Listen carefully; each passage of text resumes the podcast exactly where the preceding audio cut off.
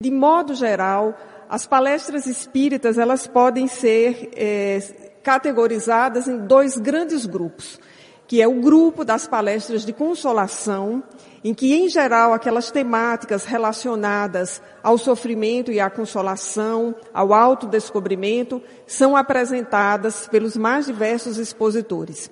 E a outra categoria de palestras é a que a gente chama de palestras de esclarecimento. E essa de hoje, que é a segunda parte de uma que eu fiz há 15 dias atrás, entra exatamente nessa categoria esclarecendo os temas espíritas ou diversos temas à luz do espiritismo. Então, em homenagem aos 150 anos do livro Céu e Inferno, nós vamos fazer hoje a palestra Céu e Inferno 2.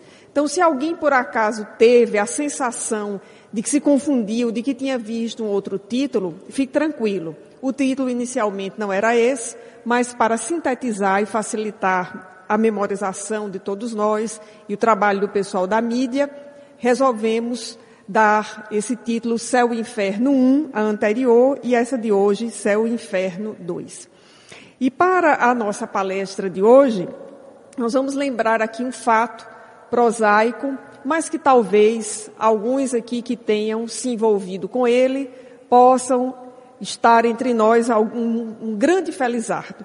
Se alguém ainda mantém aquele hábito de fazer uma fezinha naquela mega cena de 117 milhões, se eu não me engano, né, espero que esse hábito tenha sido superado. Mas se alguém ainda manteve esse hábito, nós vamos refletir um pouco sobre o significado dele ao longo da palestra. E revisar aquilo que colocamos na palestra passada. A obra Céu e Inferno é uma obra extraordinária dentro do trabalho que Kardec fez na codificação espírita, que vai se revelar como tendo sido um verdadeiro laboratório que foi sendo montado aos poucos pelo codificador e só ficou pronta na chamada quarta edição do livro Céu e Inferno. A primeira edição saiu em 1865 e posteriormente, nos anos seguintes, essa obra foi sendo revisada e foi sendo ampliada. Na primeira parte, nós temos aquilo que chamamos de os temas, à luz da doutrina espírita, aqueles temas sobre céu, inferno, morte, anjos, demônios, as penas e gozos futuros. Mas na segunda parte, nós temos um material surpreendente, que são os depoimentos dos espíritos, colocados em sete capítulos, distribuídos entre depoimentos de espíritos felizes criminosos arrependidos, espíritos sofredores, espíritos em condições medianas, os mais diversos grupos de espíritos que Kardec apresenta, fechando com o depoimento de espíritos sofredores. E ao todo, nós temos aí 67 mensagens. Me chamou a atenção, entre esses, aliás, faltou eu lembrar uma categoria que muito me tocou, que é a das expiações terrenas. Me chamou muito a atenção que Kardec tenha recolhido 18 depoimentos e comunicações de espíritos felizes e 14 daqueles que estavam ou que estiveram em expiações terrestres. Então, ao mesmo tempo que a gente se entusiasma com os espíritos que saíram da Terra e estão aí numa maioria 18 comunicações, nós vamos encontrar do outro lado 14 comunicações de espíritos que viveram as expiações terrenas, confirmando aquela tese que está lá no Evangelho segundo o Espiritismo, de que a Terra ainda é um mundo de provas e expiação. Mas isso não impede que a experiência da felicidade seja vista aqui na Terra. Então, esse conjunto que compõe o Livro dos Espíritos, em sua segunda parte, não obstante os 150 anos dessa obra, é uma parte muito viva, porque é como se nós estivéssemos, em muitos dos depoimentos, conversando com os espíritos, porque grande parte se deu sobre a forma de diálogo. Eram espíritos evocados, convocados às reuniões mediúnicas com Kardec, que respondiam a várias questões e outros deram espontaneamente os seus depoimentos.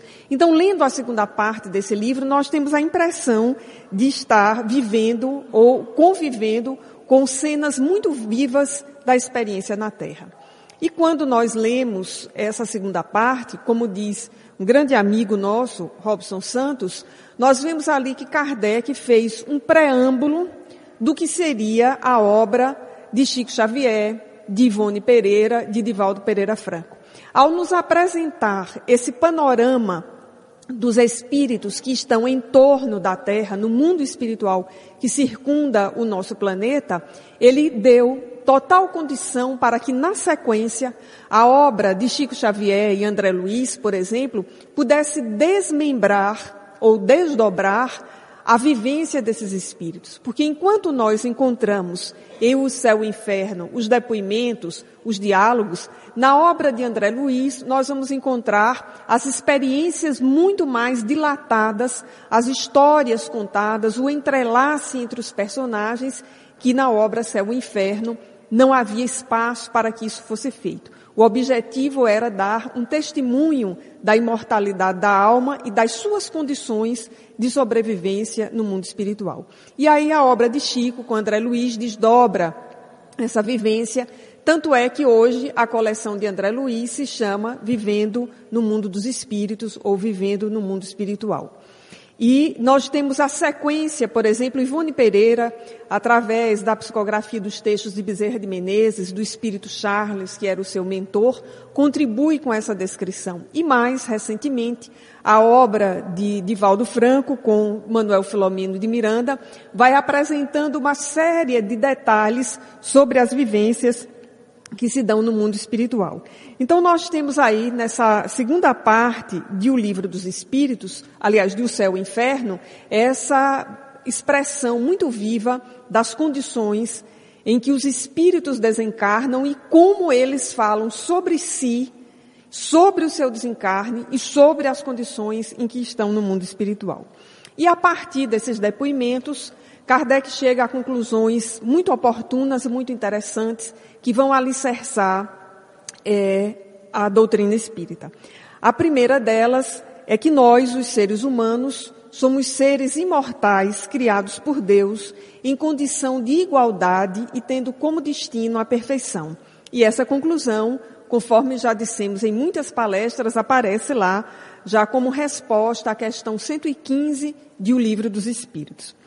A segunda conclusão, que é muito importante, a partir desse conjunto de depoimentos, sobre o qual nós vamos nos debruçar hoje, é que o progresso ocorre através de vidas sucessivas, em numerosas encarnações, em que todos nós que viemos à Terra vivenciamos todos os segmentos sociais, que é a única forma de o espírito acumular aprendizado necessário ao seu desenvolvimento. Essa segunda conclusão, ela é extremamente instrutiva para todos nós. O processo evolutivo que vai nos levar a atingir a perfeição, a paulatinamente compreendermos melhor Deus e sua justiça, só se faz através das sucessivas existências. Assim sendo, não existe aquela circunstância em que algum espírito diga, eu não vou reencarnar, ou eu não quero reencarnar, ou eu não preciso reencarnar. Ele pode até ficar um bom tempo no mundo espiritual. Quando nós olhamos a obra de André Luiz, nós vemos que esse período no mundo espiritual, ele varia de espírito para espírito, mas tem uma média aí de 20 a 25 anos entre uma existência e outra. Revisando a segunda parte de O Céu e o Inferno, nós encontramos espíritos que diziam estar a 150, a 180 a 350 anos no mundo espiritual, ou como Kardec chama, na erraticidade, sem ter voltado a reencarnar. E esses espíritos, eles estão em geral em dois polos. Ou são os espíritos de fato superiores, que já não precisam reencarnar na Terra, ou são aqueles que continuam resistindo ao processo de reencarnação, que é absolutamente desafiador e necessário para todos nós. E aí o detalhe dessa conclusão de Kardec nem é essa questão do tempo. É a questão das numerosas encarnações em que nós vivenciamos todos os segmentos sociais. Essa informação ela é de fato preciosa, porque nós podemos estar hoje vivendo na dificuldade, na pobreza, sonhando com a mega sena, que eu não sei se acumulou hoje, mas tinha acumulado no sorteio anterior, imaginando que a riqueza é a melhor condição de estar na Terra.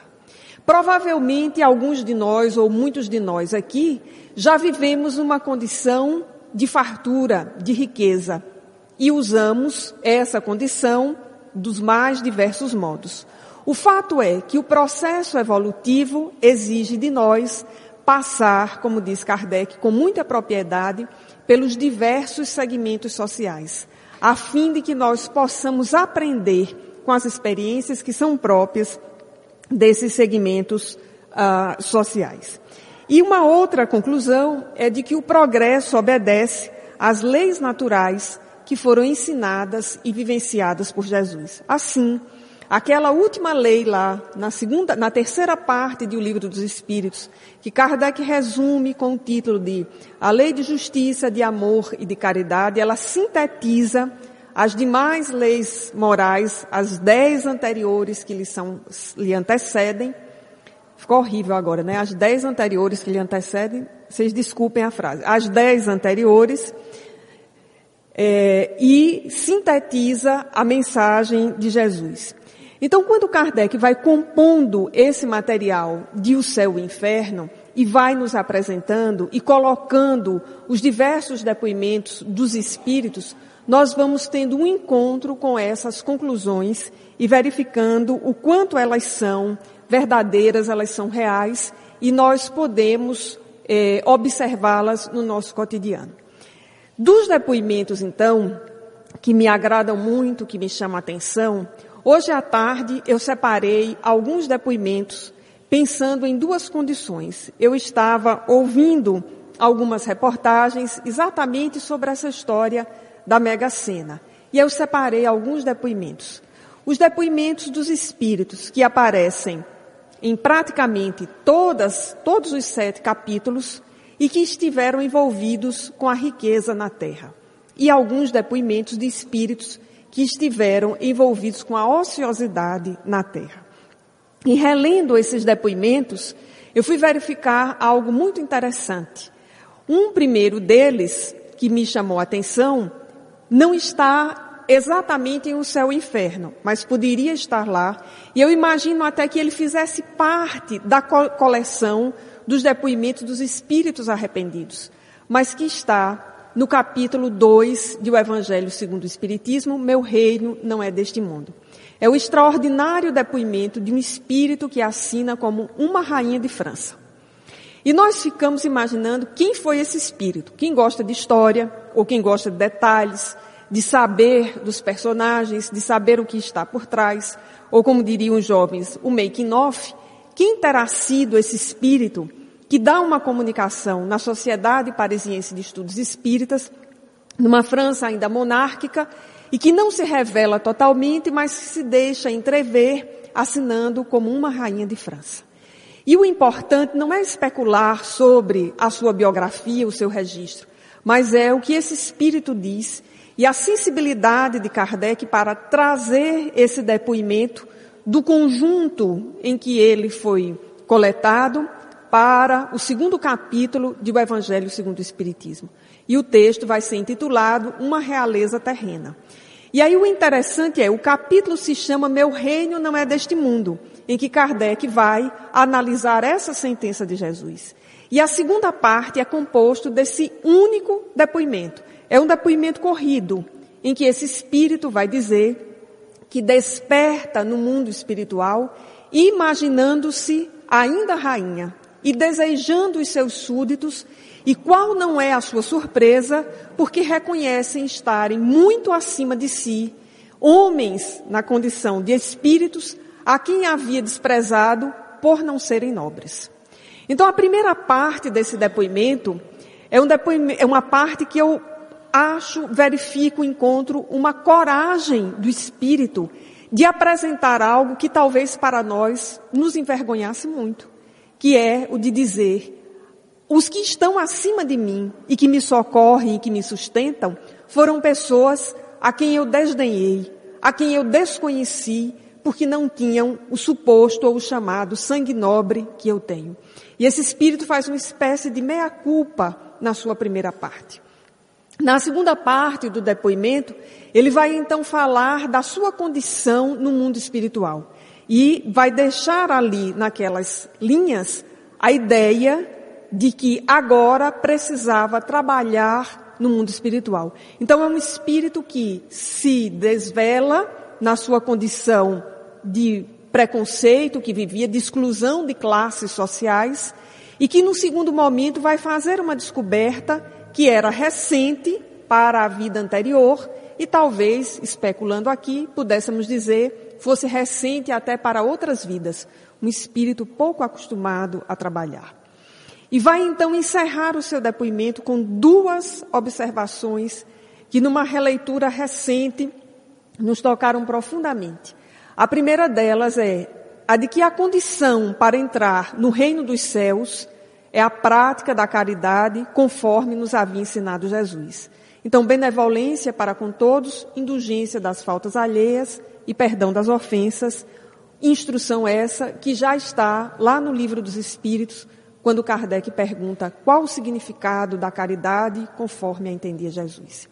E é certamente por esse aspecto, quando o Espírito declara que a condição para entrar no reino dos céus é essa, a da prática da caridade nesses moldes, que esse texto está no, na, no segundo capítulo do Evangelho segundo o Espiritismo, sendo o único a compor a sessão Instrução dos Espíritos. E para finalizar, esse espírito disse algo que eu precisei, confesso aos amigos, de muitos anos de leitura do Evangelho segundo o Espiritismo para entender a profundidade. E desde que eu reli há mais ou menos um, um mês ou dois atrás, isso tem me voltado à mente com muita força. O Espírito pede preces por aqueles que viveram as condições da realeza terrena. Vejamos que depoimento singular esse Espírito traz. E nós nunca temos essa sensibilidade, né? as realezas terrenas, as mais diversas. Ao contrário, por exemplo, nós sempre falamos mal. E como no caso do Brasil, nós não temos reis e rainhas, nem príncipes, nem imperadores no sentido constitucional do termo, há muito tempo, nós também não envolvemos em nossas preces os políticos que administram a nação. Nós embarcamos na onda do senso comum, que é a de constantemente criticá-los. Não que eles não sejam alvo de crítica, mas que eles podem ser também o alvo de nossas preces. Quem nunca esteve naquela circunstância não faz ideia das pressões. E isso não justifica desvios. Mas quais são os espíritos de fato fortes, lúcidos, comprometidos com a causa do bem na terra que subsistem àquela pressão, àquele clima espiritual? E desde que eu reli essa mensagem, eu venho tendo uma outra compreensão sobre aqueles que ocupam os postos das realezas terrenas, que perdem, inclusive, muitos deles, o direito à própria vida, ao seu anonimato. Então, esse é, depoimento da Rainha de França, ele vai se juntar a outros depoimentos lá da segunda parte do livro Céu e Inferno.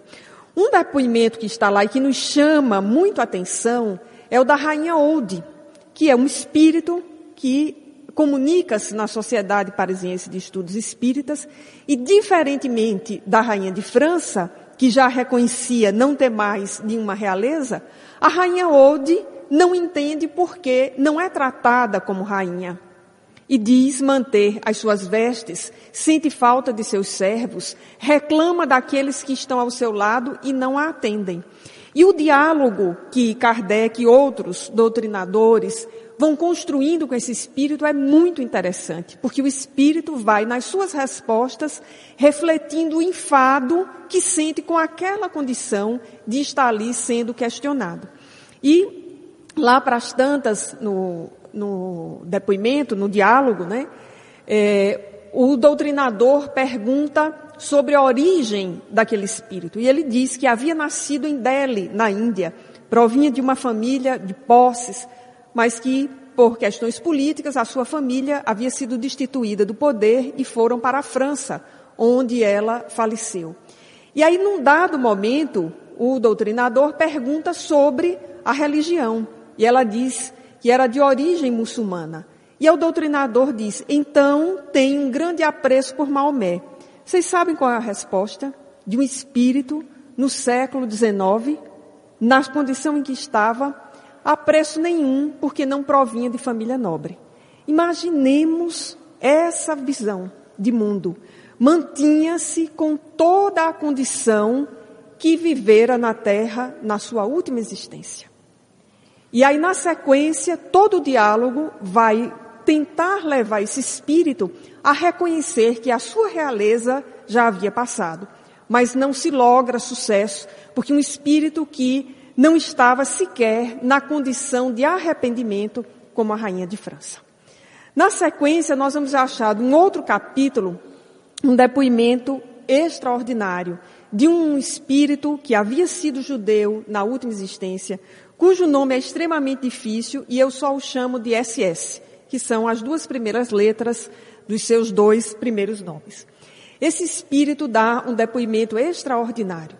Ele havia vivido 95 anos numa cidade na região da França, setor entre a França e a Bélgica. E havia sido conhecido como um homem piedoso e caridoso. Morreu por volta dos 95 anos.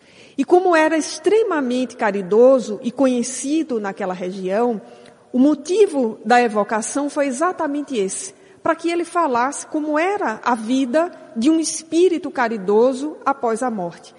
E a sua biografia dava contas de que ele havia sido alguém caridoso, mas que vivera na extrema penúria, na extrema miséria, e ainda assim produzia e constituiu recursos a ponto de manter um orfanato e de manter muitas viúvas em condição de dignidade.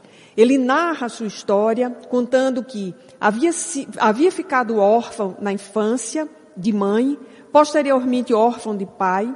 Os seus irmãos, por conta dessa situação familiar, desagregaram-se.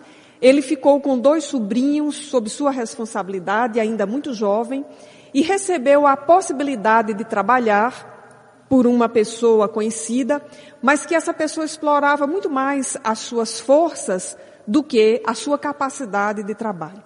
E vai dizer precisamente que a condição de órfão era algo que o martirizava, que ele sentia uma profunda saudade de sua mãe. E aos 30 anos, quando ele viu uma mãe viúva com um filho sem poder alimentar, ele diz ter se lembrado da sua genitora. E a partir daquele dia, ele passou a ajudar as viúvas e aos órfãos. E aí o, o dialogador vai insistir no motivo para esse fato, porque ele era conhecido como um homem pobre. SS era um homem muito pobre.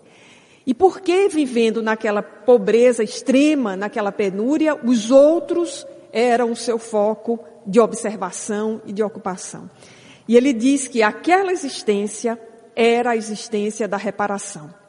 Aí, para bom entendedor, meia palavra basta. Quando nós nos lembramos lá do céu e inferno, daquela regra de ouro de Kardec, o arrependimento, expiação e reparação, nós começamos a compreender o que o Espírito quer dizer. E ele faz toda uma narrativa. Ele diz que em existência anterior, não precisa exatamente há quantos séculos e quantas existências estavam nesse percurso, ele havia sido alguém da realeza com muitos poderes e que havia sido extremamente cruel para os seus servos e para os seus familiares. E que por ter sido extremamente cruel, o mais doloroso após a sua morte foi ele observar, rever as cenas que lhe eram apresentadas por aqueles que foram alvo dos seus castigos e das suas explorações e sentir uma profunda vergonha, e aquilo foi o seu maior martírio. Até que, num dado tempo, que ele não diz exatamente por quanto tempo, ele entra na faixa do arrependimento. E aí, ao entrar na faixa do arrependimento, ele consegue sair do lugar que estava e começa o processo de superação, que já vinha se fazendo em algumas existências, mas para aquela, para reparar aquela condição de uma vivência na realeza lá atrás, ele havia pedido a condição de órfão e havia assumido como tarefa proteger os órfãos, mas tinha ido adiante, quando, não obstante a sua condição difícil, ele não só amparou os dois sobrinhos, como amparou várias gerações de órfãos e de viúvas. Então esse é um exemplo que se junta àqueles anteriores. Nós vemos a rainha de França, a rainha Aude, SS, dando esses depoimentos de como conviveram com a condição da riqueza. A rainha Aude sem conseguir superar. A rainha de França no processo de arrependimento. E SS já arrependido e na fase final de uma etapa de reparação. Mas para nossa alegria e profunda comoção, nós vamos encontrar no capítulo que abre a segunda parte do céu e inferno, nos depoimentos Espíritos Felizes, o depoimento da Condessa Paula. Aquela mesma condessa que inspira Allan Kardec a, inscrever, a escrever no Evangelho segundo o Espiritismo a crônica Infortúnios Ocultos.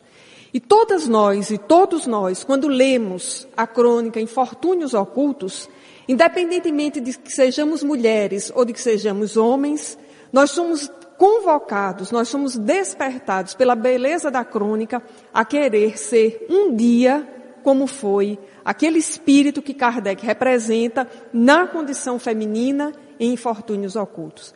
E quando nós estamos lá em O Céu e Inferno, no depoimento da Condessa Paula, aí tem uma nota de rodapé. Allan Kardec não a conheceu, porque ela havia desencarnado muito antes que Kardec lidasse com as comunicações espíritas. Ela havia desencarnado precisamente em 1851 e fora evocada 12 anos depois, ou seja, em 1863. E ela vai falar da sua condição no mundo espiritual. E aí há uma nota que antecede o depoimento da Condessa Paula. Vai dizer que era bela, rica, jovem, inteligente, muito bem posta na sociedade. Reunia as condições da felicidade segundo as definições materiais. E aí nós ficamos olhando, e às vezes nos nossos limites, como é que alguém pode reunir todas essas condições.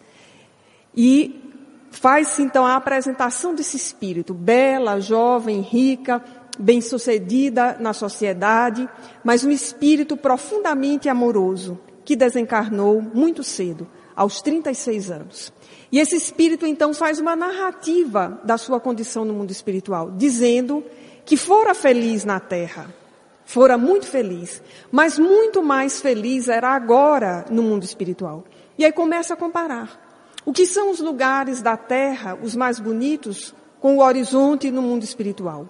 O que são os concertos na terra próximo às músicas celestes? E aí começa a fazer toda uma comparação, nos ensejando a vivência no mundo espiritual dos espíritos felizes. E aí, uma dada altura, ela suspende a descrição que ela está fazendo do mundo espiritual para falar do trabalho que os espíritos felizes e os espíritos superiores fazem em favor dos espíritos menos felizes na Terra.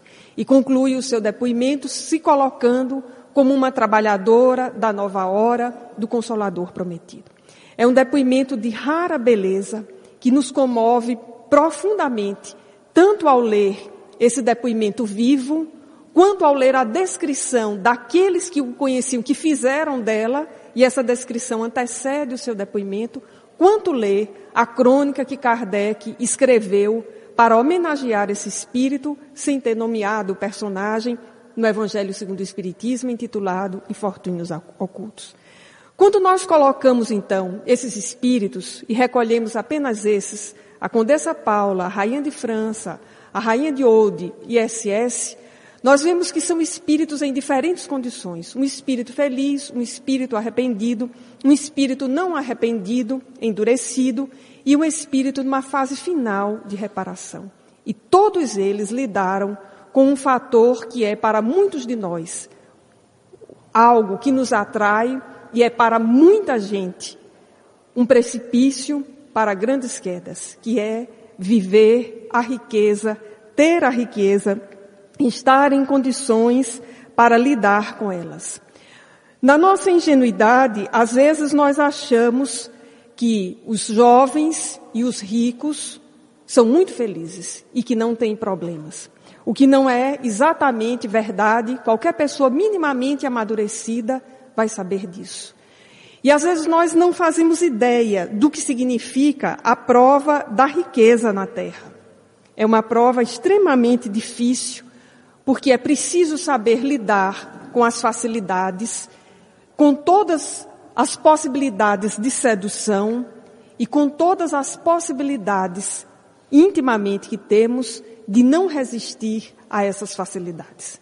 Nós temos visto, por exemplo, na obra do espírito Manuel Flamengo de Miranda, precisamente no livro Transição Planetária, na segunda parte, quando ele narra reencarna as reencarnações que estão previstas dos espíritos que contribuirão decisivamente para a transição da Terra para o progresso, vários espíritos já em condição de lucidez que pedem a reencarnação em condições medianas no que diz respeito às experiências dos segmentos sociais e alguns têm inclusive pedido junto às situações sociais de miséria. Porque são espíritos lúcidos, são espíritos sensíveis, mas nem todos ainda preparados para viver com a pobreza. Aliás, com a riqueza.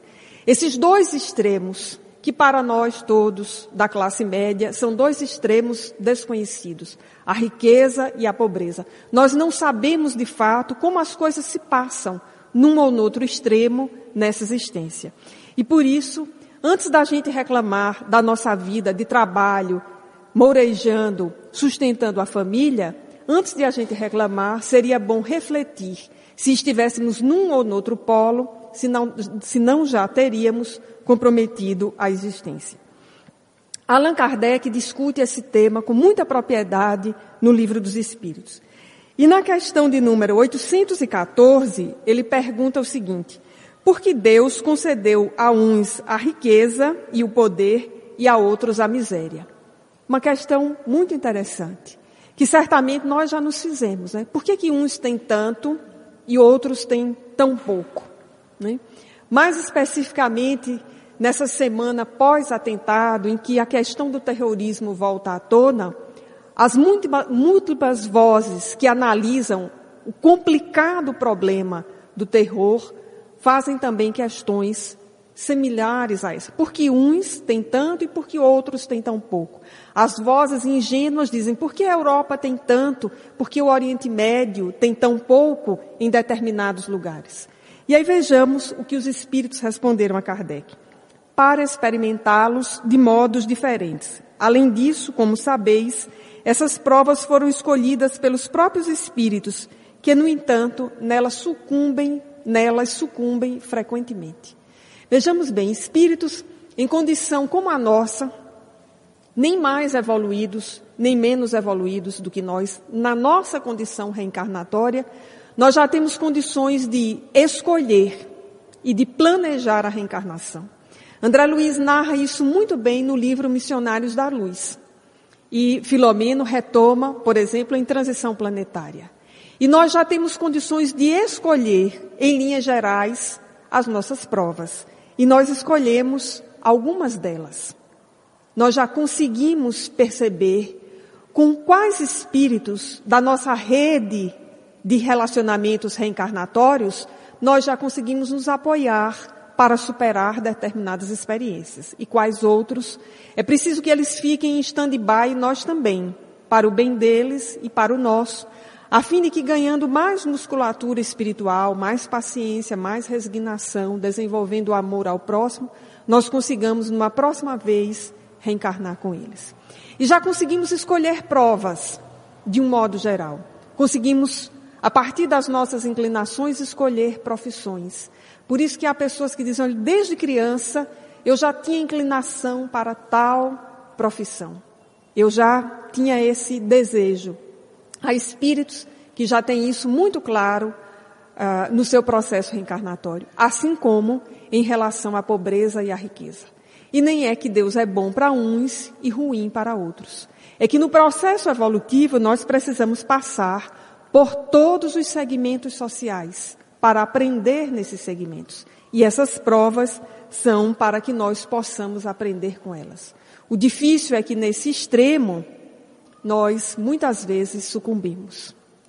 E vamos, às vezes, construindo mecanismos de escape, de fuga e piorando a nossa situação.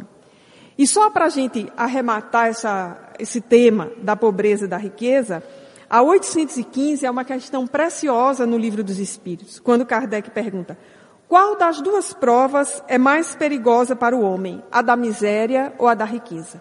Vejamos bem, há 150 anos atrás, qual dessas duas é mais perigosa? E a resposta, que aqui nós poderíamos botar o adjetivo peremptória dos espíritos é: ambas o são igualmente perigosas. A miséria provoca queixas contra a providência e a riqueza leva a todos os excessos. Então vejamos que os espíritos não fizeram meias palavras, demonstrando que ambas são igualmente perigosas pelos riscos que elas oferecem quando nós não estamos devidamente maduros para enfrentar essas condições. É preciso ter muita maturidade espiritual, por exemplo, para enfrentar a opção de São Vicente de Paulo, que Joana de Ângeles narra, inclusive, em uma das mensagens do livro Vida Feliz. Aquele homem que pedia nas ruas de Paris que, não obstante fosse desde muito tempo a cidade luz, mas é também, desde sempre, a cidade dos miseráveis, ou de alguns miseráveis. Por isso, o grande escritor de língua francesa, Victor Hugo, escreveu a obra imortal Os Miseráveis. Vicente de Paulo, na condição em que viveu, atendendo aos miseráveis de Paris, teve a oportunidade de encontrar-se com o grande mandatário de sua época, com o rei da França. E quando estirou a mão direita para pedir-lhe uma moeda para os pobres de Paris, recebeu daquele que era o representante da riqueza o escárnio e uma cuspida em sua mão. E naquele mesmo instante, aquele espírito luminoso que havia escolhido conviver com a pobreza, embora tivesse condições de viver na riqueza e era espiritualmente rico, respondeu o seguinte: Esta doação foi a minha. Vou estender-lhe a outra mão para que doe uma moeda para sustentar os pobres de Paris. Aí, meus amigos, é preciso maturidade, é preciso coragem, é preciso amor ao próximo e como disse o nosso amigo Marlow Requeidal aqui no seminário, é preciso ter um ego desse tamanhinho, bem pequenininho, quase nada, para não se sentir de modo algum ofendido numa circunstância como essa. Imaginemos isso conosco que temos um ego desse tamanho, que não temos realeza nenhuma, riqueza alguma, mas muitos de nós, usando a expressão preconceituosa do folclore brasileiro, nos sentimos verdadeiros reis e rainhas da cocada preta. Nós não temos nada, nós não somos ninguém, absolutamente anônimos, mas nos sentimos exatamente assim. E essa expressão do folclore brasileiro, ela demonstra o ego desse tamanho, porque num país que tem uma fruta abundante como o coco e tanto açúcar, ser o rei da cocada não é nada. E num país preconceituoso, dizer que alguém, alguém é o rei da cocada preta, acabou com o cidadão. Mas nós nos sentimos assim. E aí essas experiências de o céu e o inferno, elas nos fazem repensar sobre as nossas condições na terra e como nós estamos enfrentando a riqueza e a pobreza. Por isso, para muita gente que ficou a semana inteira ou o dia inteiro pensando na Mega Sena, e aqueles, por exemplo, que sempre a imprensa acha que tinha escrito os números e esqueceu de fazer o cartão, não chore. Don't cry. Porque Deus lhe protegeu. Provavelmente a riqueza na sua mão não seria bem utilizada. Eu acho esses exemplos fascinantes. Sempre que a imprensa acha alguém que tinha os números da sorte esqueceu de jogar o cartão, de fazer o jogo. A providência protegeu infinitamente essa criatura e a todos nós, os que estivéssemos em torno dele, porque provavelmente não saberia o que fazer com tanto dinheiro. O outro lado desses depoimentos, muito interessantes, só colocando aqui de forma resumida, para nós terminarmos a palestra, são os espíritos que, em sendo ricos, ou não sendo ricos, na sua última existência na terra viveram na ociosidade. Há vários espíritos, vários depoimentos em o céu e inferno de espíritos que viveram na ociosidade. E me chamou muito a atenção, relendo esses depoimentos, o de um espírito intitulado Angele, que se assumia como um espírito ocioso. Para usar a expressão nordestina, sem coragem algum, menor coragem, absolutamente indolente. Aí, uma dada altura do diálogo, da conversação, diz: Essa conversa me aborrece. Eu estava relendo isso hoje à tarde e eu caí na risada. Porque eu fiquei imaginando a ignorância, com toda boa expressão, e desejando que esse espírito já esteja lúcido, mas eu fiquei imaginando a ignorância desse espírito. E depois que eu ri, quando eu li essa resposta, quando disse essa conversa me aborrece, depois eu fiquei com uma profunda dó desse espírito. E fiquei pensando, ela, esse espírito não sabia com quem falava. E se eu tivesse a condição, à época, digamos, imaginando a cena, imaginemos que nós estivéssemos lá. E se eu estivesse lá, acho que eu teria chamado o espírito assim, Deixa eu só te dizer que você está conversando com o codificador, para ver se o espírito atinava, porque era um espírito absolutamente ocioso. E aí Kardec vai fazendo uma espécie de raio-x da sua última existência. Com que você se ocupou? A resposta: na infância, com as brincadeiras. Na vida adulta, com os divertimentos da vida adulta. Aí pergunta: casou-se, teve filho? Sim, fui esposa e mãe. Cuidava da casa? Não tinha empregadas. Já tinha terceirizado a situação. Ocupava-se dos filhos? Não. Cuidava do marido? Não. E o que você fez? Né? Dizendo aqui com as minhas palavras. O Espírito vai responder: vivi a vida inteira no tédio. Imaginemos que situação difícil. E nós vamos encontrar uma observação que eu acho que é de Santo Agostinho, em O Céu e o Inferno, após uma outra comunicação muito elucidativa sobre esses espíritos, que são os mais difíceis de serem despertados para o trabalho do bem. São muito mais difíceis do que os criminosos. Porque os criminosos, diz o, o orientador, têm uma força, têm um ímpeto, que quando direcionada ao bem, faz com que eles se movam, com que eles adiantem. E aqueles que são indolentes, ociosos, são espíritos que se, que se comprometem largamente ao longo de muitas existências. Porque eles entram numa situação que é nem faz o bem, mas também não faz o mal. E aí nós vamos encontrar essa mesma situação nos dias atuais. Nós temos sido, de alguma forma, inspirados a manter os braços cruzados, porque nós pagamos os nossos impostos, nós somos pessoas de bem, nós não fazemos o mal, né? Mas nós também não fazemos o bem. E no livro dos Espíritos, Kardec faz uma questão muito interessante, lá na primeira, na terceira parte, na primeira discussão, sobre se para agradar a Deus é importante, é suficiente não fazer o mal. E a resposta é de modo algum. É importante fazer o bem na extensão das suas forças, porque cada um responderá pelo resultado das suas ações. Vejamos que questão interessante. Essa resolução que vem da comodidade dos dias que nós vivemos, da falsa ideia das conquistas que nós já fizemos, nos leva a essa situação de torpor, nem fazer o bem, nem fazer o mal. É muito bom que os outros façam, que o Estado tenha as ações, que as instituições funcionem, que todo mundo seja direito, seja correto, que todo mundo respeite os deveres, os limites, os direitos, porque assim tudo estará resolvido.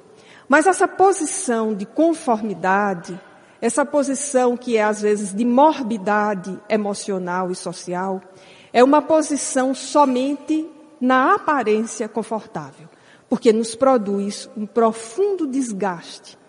E nos lembrando agora da prece de Cáritas, que comentamos em palestra passada, há uma frase naquela prece que me comove, quando o Espírito diz, que pede ao Pai, porque todas as frases são de pedido ao Pai, por aqueles que apoiam o progresso na terra.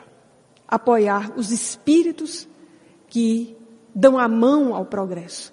Vejamos que coisa interessante. Aí nós vemos a lei do trabalho atravessada a esse processo evolutivo às nossas vidas. E nesse conjunto de depoimentos de O Céu e o Inferno, nos comove a condição dos espíritos, não apenas Angele, mas outros. Há um depoimento intitulado De um Espírito Aborrecido. Era tão ocioso que não revelou o próprio nome e passou para a história como um espírito aborrecido. São espíritos que ficaram séculos na ociosidade, na morbidade, na, na ideia de não agir. E são sérios candidatos, evidentemente, nas próximas reencarnações, a comprometimentos muito graves, porque vão precisar ser despertados para o trabalho, para a solidariedade, para o amor ao próximo. E dizendo isto, amigos, queríamos então lembrar, independentemente da condição de pobreza, de riqueza, de classe média, nós somos convidados no concerto da vida à experiência da solidariedade, da convivência fraternal com os nossos irmãos. E quando observamos esses depoimentos de o céu e o inferno, nos inspiramos nos depoimentos dos espíritos felizes. E como disse a condessa Paula, para que desfrutasse daquela condição de felicidade a última não havia sido a primeira existência em que ela houvera se vinculado ao trabalho com afinco e em favor do, do próximo. Há muitas existências, ela vinha mourejando nessa direção. Fiquemos então com essa sugestão para lermos os depoimentos de O Céu e Inferno. Muita paz a todos.